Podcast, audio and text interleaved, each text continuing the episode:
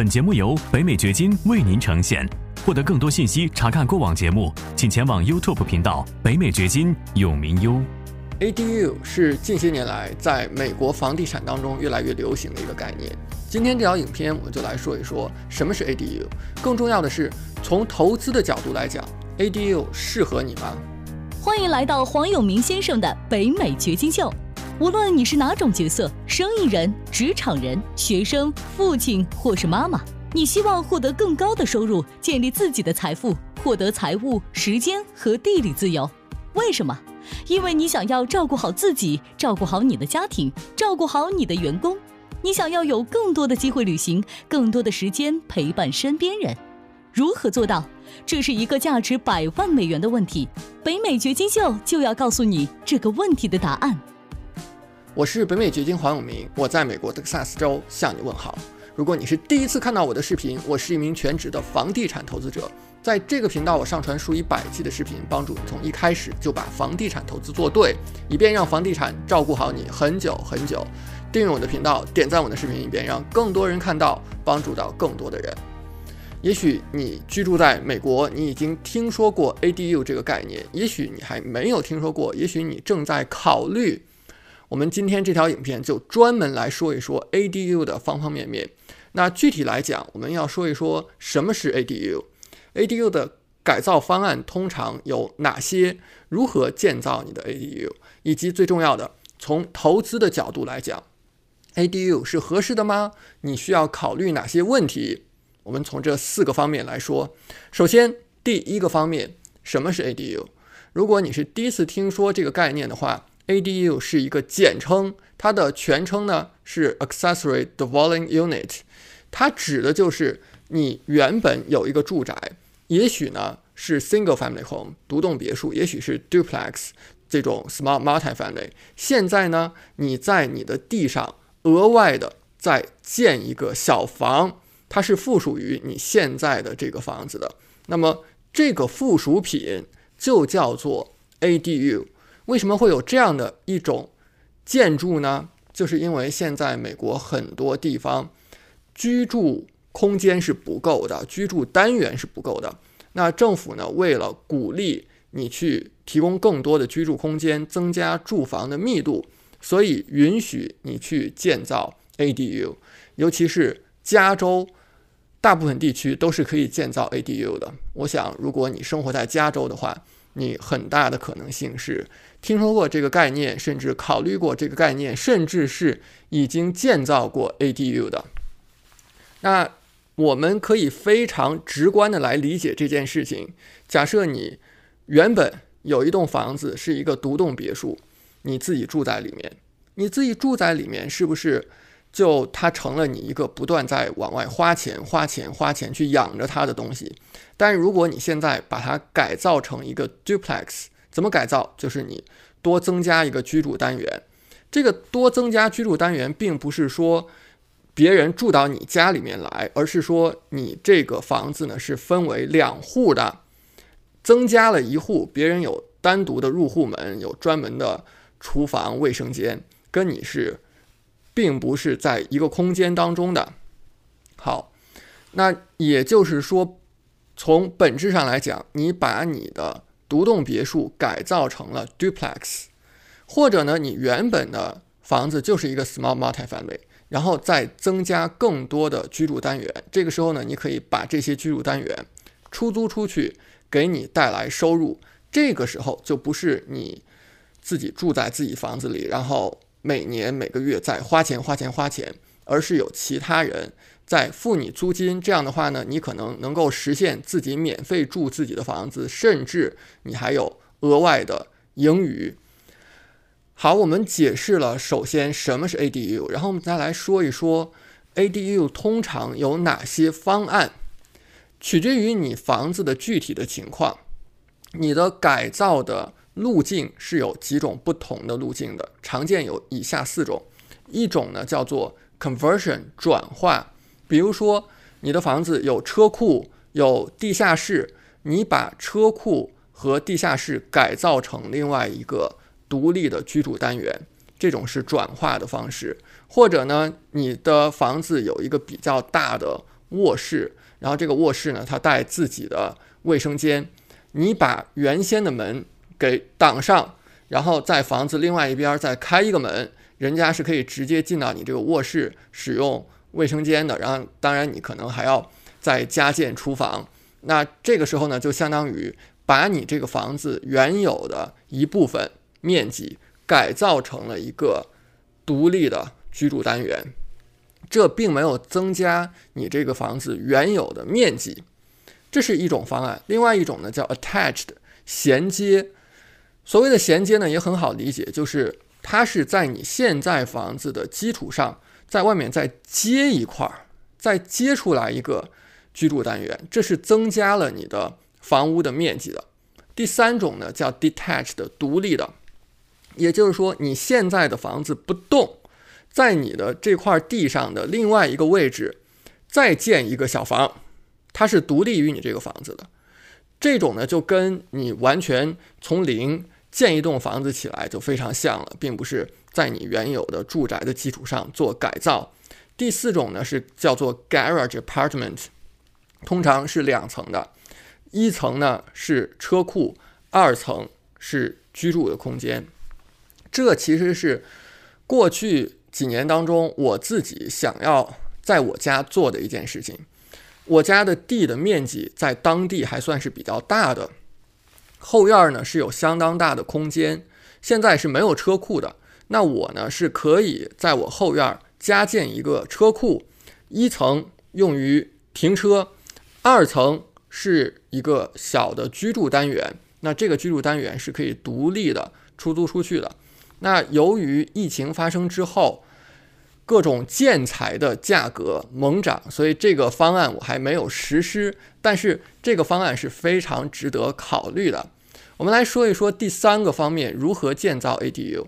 这个呢是有一个过程的，有一定的步骤的。首先呢，第一步你要去看你这个房子所在的当地的法律，它是不是允许你去建 ADU。那这当中最重要的是 zoning。也就是说，在美国每一块地，几乎每一块地，不是所有的，大部分的地呢，它都是有一个 zoning 的。这个 zoning 的概念就是当地政府允许你这块地拿来干什么，建什么房子，那建筑的标准是什么，它是有规范的。首先，你要确定你购买的这个房子是允许去加建 ADU 的。在 zoning 上面是允许的，你怎么确保这件事情呢？当然，你是可以查看当地的规定规则。那最直接的方式就是去问 city，就是市里面的有关部门，他们说可不可以建？要建的话，必须达到什么样的标准？比如说，最小的面积是什么样的？它可能是有要求的。最大的面积是什么？是有要求的。还有一个概念叫 setback。什么叫 setback？就是你这个房子距离你土地的边界线要有一定的距离，比方说几英尺的距离，你不可以压着那个线去建。还有这个房屋最高的高度是多少英尺？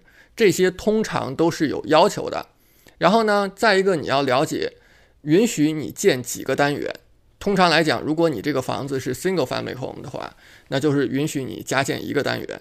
我知道有些地方可能你这个房子是 duplex 的情况下，甚至允许你加建两个单元，所以你就乘以二了。原本呢你有两个居住单元，现在加建之后又有两个，你看你增加了很多的收入来源。总而言之，这个过程呢是需要许可证的，你需要通过一定的手续，让市里面给你施工的许可证，然后你就可以开工建设了。最后呢，最重要的，大家最关心的问题。